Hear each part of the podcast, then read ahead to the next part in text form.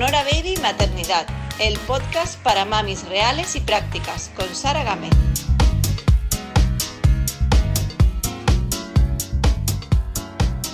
Bienvenidos al, podcast Sonora Baby Maternidad, un día más. Hoy tenemos a Ruth, que es especialista Montessori, sobre todo en la etapa entre 6 y 12 años. Ella es guía de taller en Colegio Montessori y nos va a contar en qué consiste, más allá de los materiales, que también los trataremos, y luego vamos a ver un poco más en detalle, pues, el intervalo ese comprendido entre los 6 y 12 años a los que ella eh, se dedica más, ¿no? Bueno, además Luz es mamá de dos pequeñitas, una de 8, de ocho meses, que la estoy viendo ahora mismo en pantalla y es preciosa, está aquí despierta con nosotras, que, que aporta algo a, la entrevista, y otra pequeña de cuatro años y medio. Eh, bueno, es formadora en disciplina positiva y en muchas más cosas, pero yo lo que quiero es comenzar a preguntarle ya acerca de Montessori, Ruth, muy, muy bienvenida al podcast Baby y Maternidad. Buenas, buenos días. Sara, muchas gracias por invitarme. Bueno, Ruth, yo te quiero preguntar lo primero, ¿qué es Montessori? Así, a grandes rasgos, para aquella persona que no lo conozca, que, haya a lo mejor oído hablar algo, pero no sepa en, en, realidad en qué consiste. Bueno, yo creo que se define de diferentes formas. Yo lo veo más como una filosofía, pero yo creo que si lo buscas por internet, porque claro, ya ves que hay muchas opciones y muchos blogs donde se habla de Montessori, en muchos casos se, dice que es como una metodología, una nueva metodología de educación nueva. Aunque yo ya te digo que lo veo más no solo como una metodología, porque hay, aparte de seguir diferentes métodos o diferentes instrucciones, yo creo que hay una forma de vivirlo, de vivirlo tú misma, de ser consciente cuando haces cada cosa, porque si no, no lo puedes coger como una receta y aplicar unos pasos. No es tan sencillo. Yo creo que tú tienes que estar muy preparado como guía o como acompañante, tanto en casa como en el cole, tienes que ser muy consciente, aparte de querer aplicar los pasos, como digo, como una receta, porque no funciona. Pero unos, eh, unos, rasgos así básicos para que entendamos en qué consiste esta filosofía, esta, esta metodología tan amplia.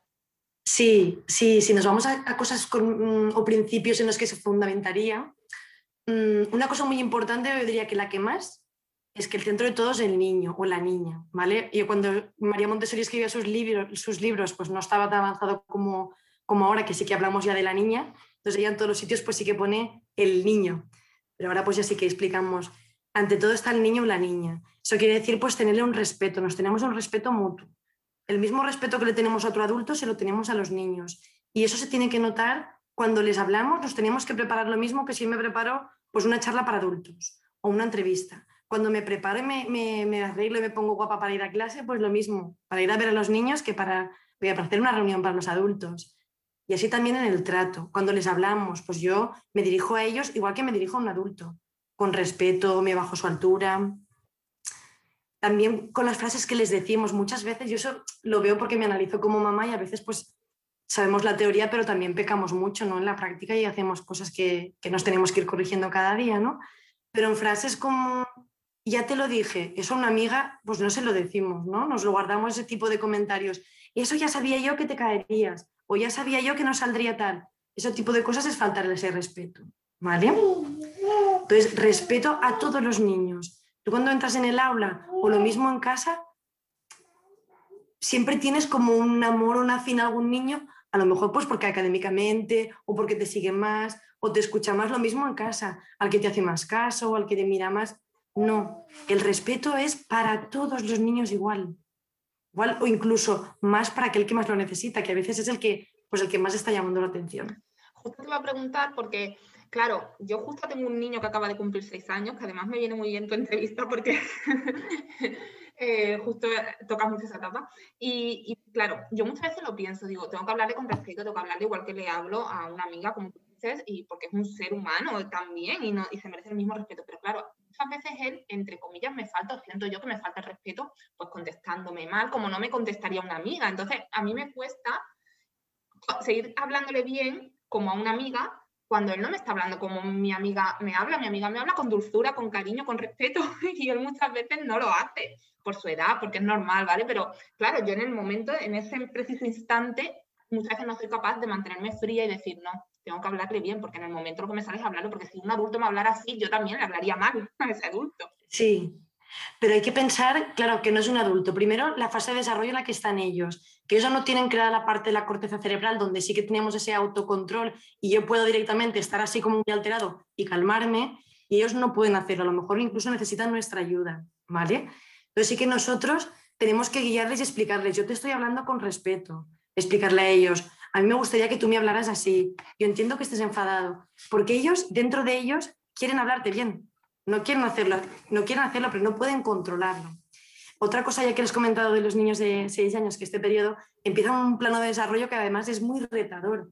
Claro, yo lo que veo que en, la web, en las webs cuando buscas hay mucho de Montessori de 3 a 6, porque es como una edad muy bonita, una edad donde los logros, el adulto es el que modela y ellos me repiten y lo hacen muy bien, ¿no? Y es como que lo siguen total, como que te adulan, te ven ahí como, no sé, como, como alguien a quien seguir, un modelo. Cuando llegan a los seis años, esto desaparece. Además llega pues la parte de la, de la educación primaria, que es obligatoria, llegan los deberes, llegan tensiones, que a la familia, claro, de repente es como un niño nuevo. Para complicar esto un poquito más, cuando llegan a este plano de desarrollo, los niños buscan los límites, pero no los buscan porque nos quieren fastidiar, para nada. Los buscan porque necesitan desarrollar su moral. Necesitan saber qué son límites para ellos. Es como su desarrollo para después ser ciudadanos, su civismo, ¿no? Cómo, cómo se preparan ellos socialmente. Y para ello, quien más confianza le tienen, que son los papás y las mamás, pues nos aprietan un montón, nos tensan para saber qué es un límite consistente y qué es un límite que no es consistente. Es decir, si yo a esto lo pruebo hoy, hoy me dices que sí y mañana me dices que no, esto no es un límite, esto es una invención. Pero si yo una cosa te digo, pruebo hoy y pruebo mañana y tú siempre me dices, ya te lo he dicho, en nuestra casa, a lo mejor tu amiguito Pepito puede utilizar el móvil todos los días, pero en esta casa no se utiliza el móvil todos los días. Pues al final, cuando pasaran dos semanas, el niño sabrá que aquello es un límite consistente, es un límite de su casa y ya lo pondrá en su cerebro. Y después lo bueno de esto es que después él lo utilizará cuando les decimos a los niños, tienes que poner tus límites con tus amiguitos. Pues ¿cómo puedo poner los límites si yo no soy capaz de ponerle los límites a él o a ella? Es como un aprendizaje súper bonito. Yo lo muestro con los límites de casa, ellos después esos límites los van a hacer también con sus amigos, con sus amigas, y eso creará también pues, una amistad bonita, una amistad con límites me hace mucho reflexionar todo lo que estás diciendo, porque, bueno, tengo mil fallos como madre, supongo que las que nos están escuchando también. Todas las madres, claro. De culpa y esas cosas. Claro, yo pienso que es, fácil poner límites en un primer momento, luego es difícil mantenerlos y ser consistente, porque nosotros mismos permitimos licencias que, que empiezan a, empezamos a ser flexibles y empieza todo a, pues porque un día a lo mejor le digo que no salte en el sofá, pero otro día me pilla más tal y no te lo digo y le dejo y entonces él dice, bueno, entonces ¿se puede o no se puede? o mil cosas, o, de ver una, o yo, la, la, tele se ve los fines de semana, pero luego en realidad entre semanas, si me viene bien a mí, porque realmente me viene bien ponerles a ver un poquito los dibujos para yo poder hacer la cena, martes le estoy poniendo, en fin, sí que es difícil. Luego también lo que comentabas de, de, eh, mamá no me hables así, ¿no? Porque eh, yo te, me dice mi hijo muchas veces, eh, no me chilles tú, y es verdad. Claro. es, es, es, complicado. Es complicado, pero nosotros, que también, yo tengo hijas, realmente mi hija mayor tiene mucho carácter, tiene cuatro años y medio y tiene mucho carácter. Y a veces es adoptar una posición que es compleja, porque a veces pensamos, estoy cediendo, es una sumisión, pero no lo es, es un modelo es un modelo, porque si tú te mantienes en eso, yo no voy a gritar, yo no voy a gritar, es que yo no te quiero gritar. Yo entiendo que a lo mejor tú no puedes controlarlo, pero yo no te voy a gritar. Cuando termina eso, cuando termina esa explosión y esa persona se calma, te lo agradece y te dice gracias y te dice perdona. Pero si yo me he puesto igual, cuando tú le digas, es que has gritado y tú también, ya está. Ya no se puede hacer nada ahí. Entonces yo creo que y más especialmente en esa época, de, a partir de los seis años, hay que tener mucha paciencia, mucha paciencia. Pero bueno, es algo que, que se cultiva cada día y que no pasa nada y que hay días que la perdemos, porque también todas somos madres y todas somos malas o buenas madres, que, porque hay que decir, tampoco podemos ser perfectas, ¿no? También Eso sí. sí. Dime, dime. Yo creo que la importancia es paciencia. Yo me acuerdo que el año pasado, este año no, porque con el confinamiento no se podía ir a la piscina, íbamos a la piscina con mi hija mayor y yo la acompañaba al cambiador, pero yo nunca ya no le ayudó nunca a vestirse, ya se viste sola desde los tres añitos, desde que entró en el cole. Ella pues se ponía el bañador y después cansada se lo quitaba y se cambiaba. Y una mamá me decía, de verdad, estoy sorprendida de ver esta niña chiquitita, cómo se puede quitar ese bañador, vestirse tal, no sé qué. Pero lo que más me sorprende es la paciencia que tienes tú, porque aquí estamos todas las madres aceleradas para irnos a casa y tú estás sentada ahí y tú te crees que no quiero actuar. Yo también querría actuar y vestirla y ayudarle y decir, vamos, vámonos. Pero no, pues algo como que, pues me aguanto. Estoy aquí sentadita y me aguanto. Jolín, qué fuerte. Es que me hace reflexionar un montón con las prisas que yo vivo. Yo les meto prisa a ellos, claro, evidentemente. Entonces, mi niño tiene seis años y se viste solo, pero muchas veces pues le veo que está jugando mientras se viste y, actúo yo, como tú dices, ¿no? y no tengo la paciencia. Entonces, ¿tú crees, ¿tú crees que la clave es la paciencia y el autocontrol? ¿Pueden ser esas dos palabras sí. claves? Sí, sí. También en esta edad es muy bueno, tenemos que pensar una cosa en todas las edades, pero aquí también especialmente, que no estamos criando al niño de ahora, de este segundo, ¿vale? Ni, de, ni que el niño que me lo ponga fácil esta semana a mí. Porque tu hijo, tu hija va a vivir contigo 20 años y bueno, en los tiempos de ahora igual 30 años, ¿no? Entonces, ¿qué gano yo de tener una respuesta rápida ahora de mi hijo o mi hija? No gano nada, porque si él no aprende nada, mañana volverá a pasar lo mismo. Y entonces, ¿qué tendré que utilizar? Una respuesta rápida que se hace pues con un chantaje, pues con un premio rápido. Si haces esto rápido, después te dejaré ver un poquito de los dibujos. ¡Pum! Ya está el chantaje. Entonces aquí no está aprendiendo nada y mañana tiene que volver a hacer lo mismo. Y cuando sea un poco más grande, a lo mejor dirá, pues dibujos no, dame la tablet media hora. Ahora hazme, claro, como que tendré que ir buscando alguna cosa más. En cambio, si yo digo, no, voy a perder tiempo ahora, voy a perderlo porque lo que pierda ahora lo ganaré de aquí unos años. Yo ahora ni me doy cuenta cómo se viste no, porque ya me voy a la cocina y me pongo a hacer el desayuno. Pero si pienso el año pasado y digo, madre mía, cuando empezamos a los tres añitos, lo que tardaba cada día, ¿no? La paciencia que tenía que tener, las ganas de discutir que pero ahora ya ha pasado, ya ha pasado ese momento. Y yo ya no discuto ni nada, yo digo, nada, te espero en la cocina, cuando termines, vienes. entonces digo, Jolín, eso ya lo he ganado, ya, ya, ha pasado esa etapa. Eso también es un poco Montessori, el de el dejarles hacer cosas a ellos por sí mismos, ¿no? Esa es muy bien, esa es otra de las partes de Montessori, es el niño realmente, aunque no nos lo diga y pensemos que ellos quieren que se lo hagamos todo, es mentira. El niño te está diciendo interiormente, déjame hacerlo solo y en primaria te está diciendo, déjame pensar por mí mismo. Nosotros a veces también es como que, esto es muy, es, típico porque estamos acostumbrados de la educación tradicional, es muy normal, pero estamos acostumbrados a como robarles el aprendizaje a los niños. Esto te explico un poco qué es robarles el aprendizaje porque es como mm, cuando están a punto de conseguir algo, nosotros les empujamos para que lo consigan en ese momento, ese día, porque es como te falta nada, es como que está haciendo una torre y le queda la última pieza y se está equivocando y yo tengo que actuar para decirle, no, no, no, no, no, esa no es. No. Igual monta la torre y monta dos piezas que están al revés. Vale, yo no digo nada. Si me pregunta, ¿qué te parece una torre?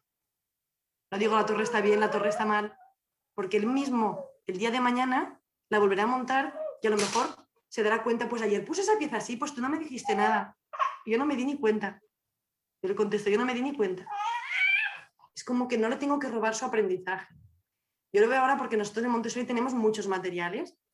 Por ejemplo, en matemáticas tenemos muchas cosas.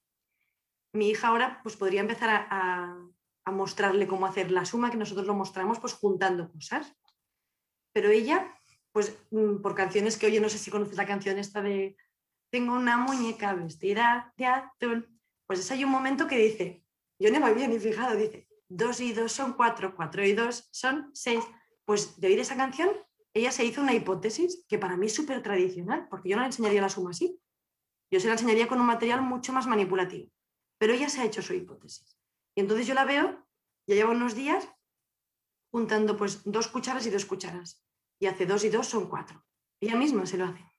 Y me dice, mamá, ¿tú sabías que 2 y 2 son 4? Y yo digo, no. Claro, ¿qué le voy a decir? No voy a decir, sí, ¿y tú sabías cuándo es 3 y 1? Porque yo sí que lo sé. Yo no le digo eso, sino que ella es la que me va preguntando. Yo le digo, pues no sé. ¿Y tú sabes cuánto es 3 más 1? Le pregunto yo a ella. Ah, pues no lo sé. Y lo prueba. Pone tres cucharas y pone una. Son cuatro, ¿tú lo sabías? Yo, yo no. Es como un, yo no le robo su aprendizaje. Yo sé todas las cosas que sabe una niña de, de infantil y un niño de primaria, pero no se lo robo, porque si no, desaparece la motivación. Jolín, qué de cosas, madre mía, con la... no, claro, es que de forma natural yo creo que no nos sale... o sea, tenemos que ser frías, pensar antes de hablar para llevar este... hasta que te acostumbres, supongo, claro, para llevar este tipo de metodología, claro. Porque no es lo normal, no es lo que nos tienen acostumbrados. Nosotros nos dicen, ¿tú sabes que son dos más dos? Pues claro, niños. claro, claro, claro, O enseguida le damos otro reto. Pues si sabes eso y no sabrás cuánto es 7 más 7, ya le damos como subiendo, ¿no? Sí. Deja que ellos mismos vayan a eso. Porque si no es como que le estoy subiendo el reto demasiado, él ya se ve como que tú estás compitiendo con él o con ella y ya como... Porque incluso con, con toda la buena intención le puedes decir que, que, a mí me saldría eso concretamente, lo que acabas de decir. Eh, ay, sí, dos más dos son cuatro, sí. Y, mira, con toda la buena intención pensando, mira, si aprende más, como esto ya parece que lo he superado, ahora le voy a hacer eso, un reto, porque ahora parece que mm, mi niño para que aprenda más, mira. Y sí, es verdad que, que una vez que tú lo explicas, se entiende perfectamente. Luego la cosa es ponerlo en práctica y acostumbrarse a, a hablar así, a tener esa conciencia. Claro, pero no pasa nada si, si tres de cada cinco veces lo hacemos y hacemos alguna cosa así, pues todo eso que han ganado. Eh, no vamos a hacerlo 100% bien, pero si bueno, si alguna de las veces nos acordamos y lo hacemos, pues ya es algo que ellos ganan con todo esto. Oye, Ruth, ¿y en, el cole cómo se, cómo se pone en práctica en Montessori? ¿Qué cosas se hacen? ¿Qué materiales se emplean? No sé. Sí. De 6 a 12 años, claro. Vamos a, nos centramos en esa etapa. Sí, de 6 a 12 años pueden estar los niños agrupados o de 6 a 12, por ejemplo, en México, donde yo estuve haciendo las prácticas, pues había niños desde 6 hasta 12 años, 40 niños todos juntos. Aquí, por ejemplo, solemos separar taller 1 y taller 2. Entonces están de 6 a 9 y después de 9 a 12. ¿Vale? Entonces, lo bonito de, que estén tres edades juntas es esta parte, ¿no? La fraternidad que hay entre ellos, como en casa que hay hermanos de diferentes edades, ellos se ayudan se diluye la competición porque si todos son de una misma edad y todos están trabajando lo mismo al mismo tiempo, hay una comparación continua. Es que a mí me sale bien, es que tú esto no lo sabes hacer y eso es la peor frustración para los niños, ¿vale? Esto puede suceder alguna vez por comparación cuando se observan, pero no tiene que ser la dinámica corriente de todos los días, esta comparativa. Entonces en el cole no sucede pues porque hay niños de diferentes edades y además tú les presentas de una forma mixta y por grupitos pequeños. Con lo cual, yo no me estoy enterando de qué hace ese niño en el otro rincón de allí, sino es que voy a verlo. O de qué hace este otro grupito. Cada uno está pues en lo suyo. Después otra cosa que hacemos en el cole es que al entrar, de 9 a 12, se hace un, un tiempo ininterrumpido, un ciclo de trabajo. Esto es una parte muy importante también de no entorpecer o no parar la concentración de un niño.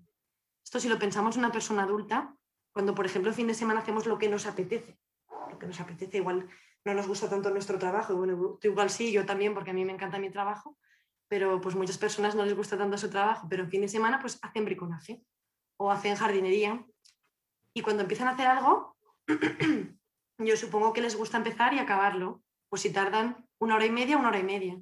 Pero en cambio en el cole es como que a los niños nosotros mandamos de cuándo empiezan algo y terminan algo. Esta, a esta hora toca el timbre y cambio de clase ya, pero es que yo estoy concentrado en esto y me gustaría pasarme la mañana haciendo una línea del tiempo porque estoy en sociales y me gustaría pasar una mañana entera haciendo eso. Pues allí se permite.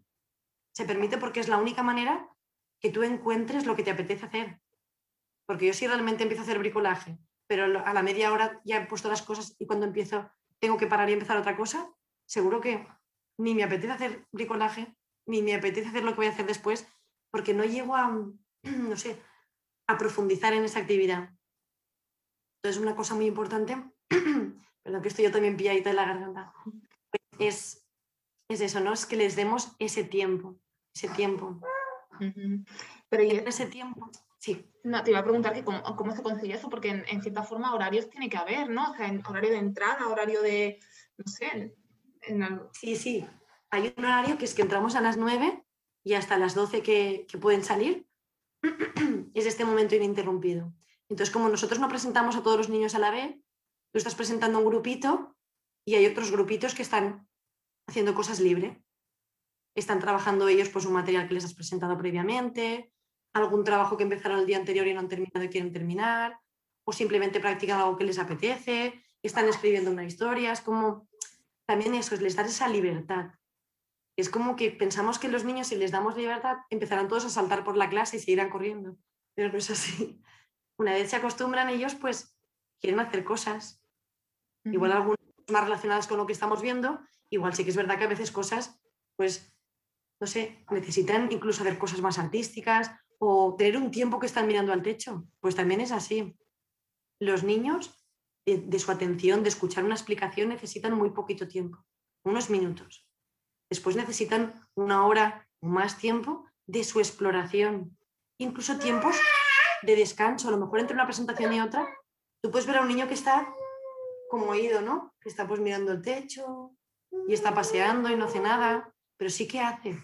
Está como interiorizando lo que hemos explicado, lo que ha trabajado. Entonces, permitirles también eso. Pues es estar en un momento de, de Jolín, cuántas cosas. Eh, no sabía, no conocía todo, o sea, conocía el Montessori, sí, pero no, no sabía cómo se aplicaba. Ay, qué bonita, qué bonita tu Bueno, Ruth, y, entonces, eh, en casa, ¿cómo se, qué cositas se pueden hacer? ¿Qué cosas...? ¿Qué podemos hacer? Mira, para esta edad de 6 a 12 años, yo también digo, por ejemplo, lo que he dicho antes de vestirse, eso es para más pequeños, pero es verdad que yo sigo viendo familias o sigo viendo que a lo mejor el niño o la niña tiene cinco o tiene incluso seis y a lo mejor se viste solo pero con ayuda. Pues vamos a intentar, esto no es ninguna crítica, donde estemos, vamos a intentar empezar por ahí. Lo más importante para la independencia es eso, es el poder vestirse uno solo, ¿vale? Entonces, pues, si le estoy ayudando pues, a abrocharse los botones, voy a, voy a enseñarle cómo abrocharse los botones. Con paciencia. Se lo enseñaré un día, le ayudaré un poco ese día. Al día siguiente solo lo observaré y después ya le daré esa autonomía para que lo haga solo. Lo que no puedo es presentarlo una vez y luego decirle, ya te lo he enseñado, ya sabes cómo hacerlo, porque no es su culpa. Hay que asumir que es una cosa que nosotros hemos producido, que un niño a los 6 o 7 años no se sepa vestir, no es su culpa.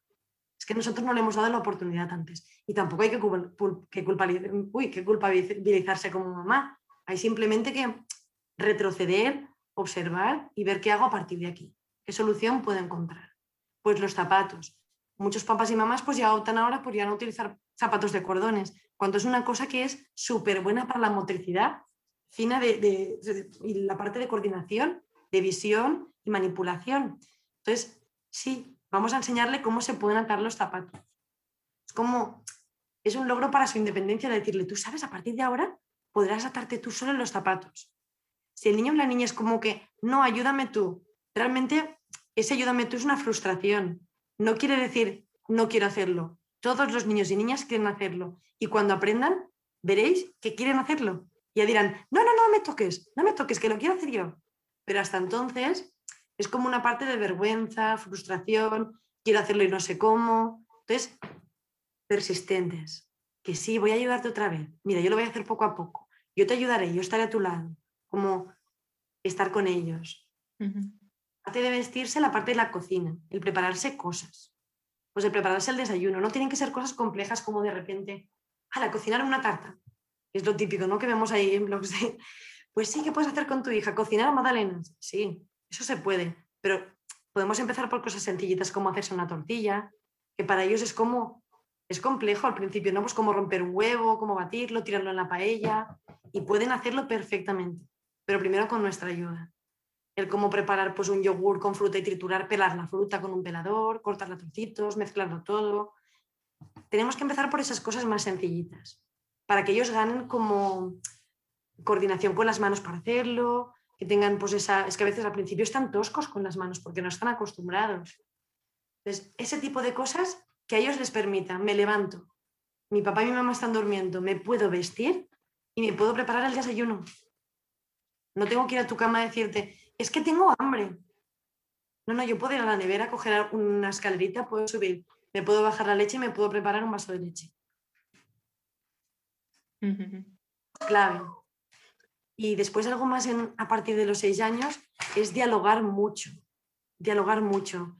Porque si una discusión para terminarla pronto me digo, pues vale, cedo, toma esto. O cualquier cosa así.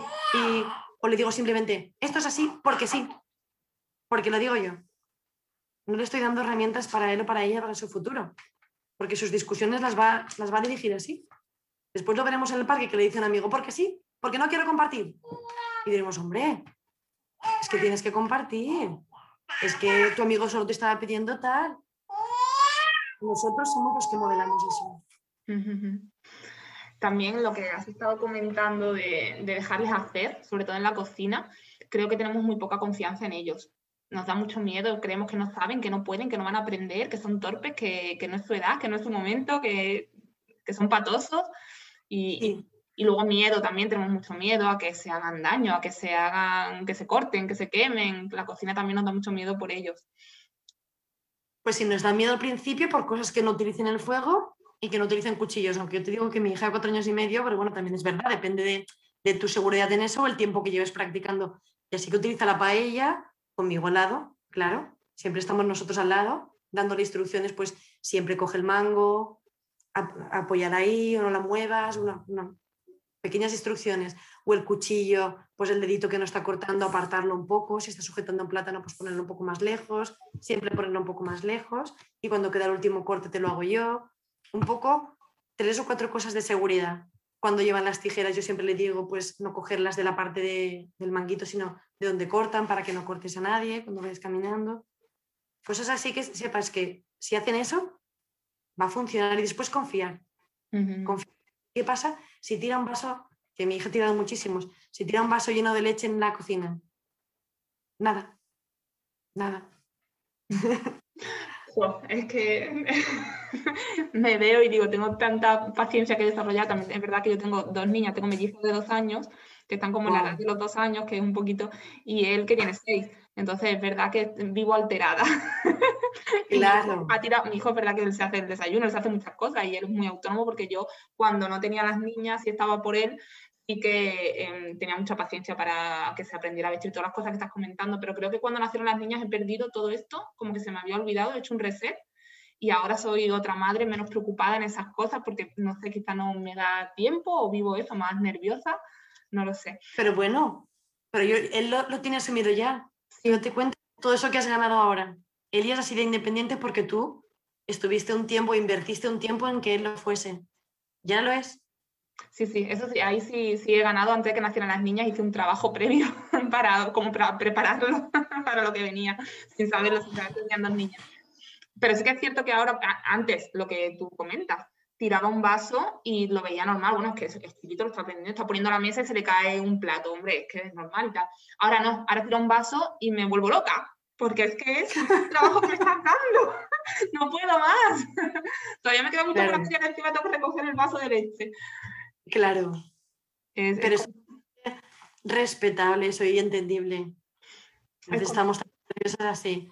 Pero bueno, también la cosa no tiene que estar perfecta. También hay que asumir eso tenemos niños, la casa no tiene que estar perfecta, pues si ahora nos tenemos que ir rápido y se queda el vaso y cuando volvemos lo recogemos, pues lo recogemos al volver. Ahí tengo yo que hacer un cambio también de mindset porque lo de tener, quiero, dejarlo hecho todo al momento y no dejar la casa para arriba nunca. O para eso sí que tengo, ahí tengo que hacer un trabajo. Em, bueno, vamos a seguir que me pongo a hablar de mí. Eh, Ruth, eh, en casa nos han dado varios trucos para, hacer con ellos un poco aplicar el Montessori, ¿no? esta filosofía. En la naturaleza también se pueden hacer cosas, ¿no? Vivir la naturaleza. ¿Qué cosas podemos hacer? Por ejemplo, si les llevamos al campo, ¿qué, experimentos o qué aprendizajes podemos ofrecerles? Muchísimo. Sí, sí, sí. Realmente la parte de 6 a 12 mm, es como que ya, han absorbido todo el espacio que tienen o todo el ambiente que tienen dentro del aula y quieren salir de ahí, quieren conocer mucho más. Pues ellos, por ejemplo, podemos recoger piedras que puedan parecer tipo fósiles, y pues podemos estudiar qué tipo de piedras son. Podemos, cuando hacemos la salida, de hecho, cuando estamos en el periodo este de 6 a 12, antes de hacer la salida, podemos informarnos de dónde vamos a ir. Por ejemplo, viendo en un mapa, vamos a ir a este sitio y localizarlo un poco. Pues esto está en este pueblo, este pueblo está en esta provincia. ¿Y a cuántos kilómetros está de donde vivimos nosotros? Pues vamos a ver, ahora con el Google Maps es súper sencillo. Pues iremos por aquí, está a tantos kilómetros, parece que nos costará dos horas llegar. Todo eso a ellos les interesa muchísimo, muchísimo, el poder orientarse. Cuando lleguemos allí es súper bonito también llevar una brújula. Primero intentar ver qué hora es. Pues orientarnos por el sol. Pues a ver dónde está el sol. A ver si vemos que está en la parte del sureste. Pues, o a ver si está más colocado en la parte de arriba o en nuestra espalda. Igual es porque es más cercano a mediodía. Cuando intentemos primero cómo estimar, podemos sacar una brújula. Vamos a comprobarlo con la brújula. Eso a ellos también les encanta. Si el sitio donde vamos, si vamos a una oficina de turismo antes y nos dan como un mapa, pues dejarles que ellos vean el mapa con nosotros. Pues el mapa puede tener una escala, el mapa tiene un recorrido, si vamos por el camino vemos que está marcado el camino o la cruz de donde no es el camino. Todo eso a ellos es como esa orientación es muy importante. Se, se basa mucho en las tendencias humanas porque los periodos ya se han pasado a los seis años. Ya es como que su motivación viene por las tendencias humanas y una de ellas es la orientación, la exploración, el orden, la repetición. También, por, por ejemplo, si vamos un día a hacer una excursión y les ha gustado mucho, han intentado orientarse, pero como que aún les ha quedado un poquitín de, podemos repetirla al fin de semana siguiente o en dos o tres fines de semana. No hace falta cambiar a otro, otro reto más grande, sino que podemos perfeccionar ese reto. A ellos también les gusta mucho eso, el repetir, el volver a ir a la misma excursión. Después cuando llegamos, pues podemos recoger tipos de plantas de allí y buscarlas después en casa. ¿Qué tipo de planta es esta? Pues a ver si encontramos, pues de las montañas de aquí podemos encontrar tomillo o romero o diente de león pues a ver si lo encontramos. ¿Y qué podemos hacer con esto? Si se puede hacer una infusión, si en casa podemos hacerla, si se puede utilizar para cocinar. Este tipo de cosas a ellos les interesan. Después los insectos. Los insectos que encontramos. Les gusta mucho, pues, por ejemplo, ver los hormigueros, cómo viven las hormigas. Se les puede explicar pues, que viven en colonias que está la reina, todas las trabajadoras que son todas sus niñas. Es como aprovechar cada conocimiento que les podemos dar para contarle una historia. En primaria a los niños les gustan mucho las historias, pero historias basadas en hechos reales.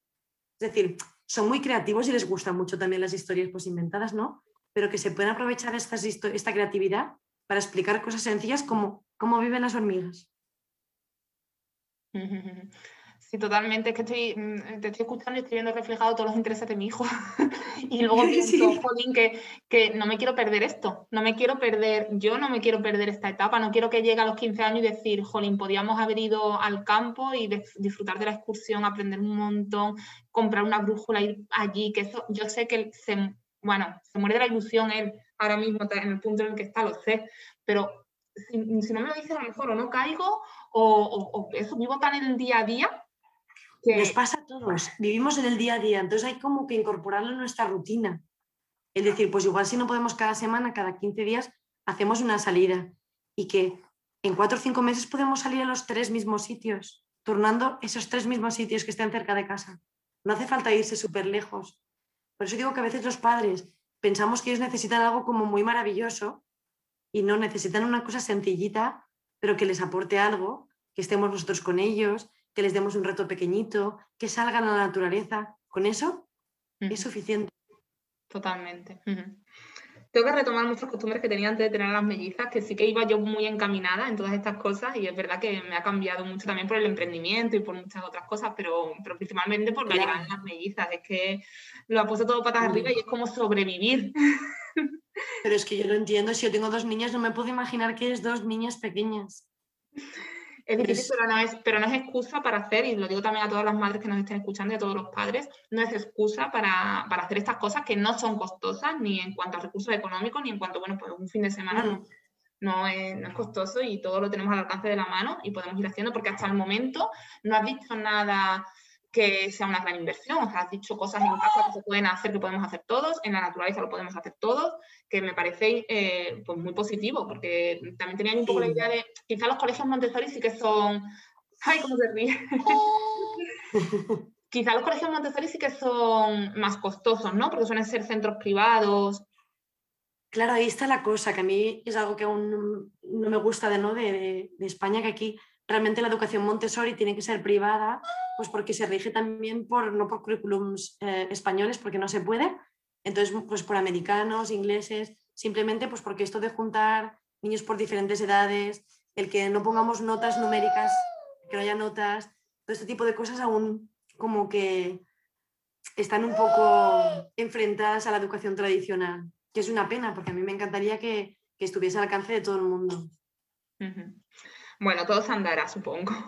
Cuando se empiecen a ver los beneficios también, eh, supongo que en algún punto habrá, habrá cambios.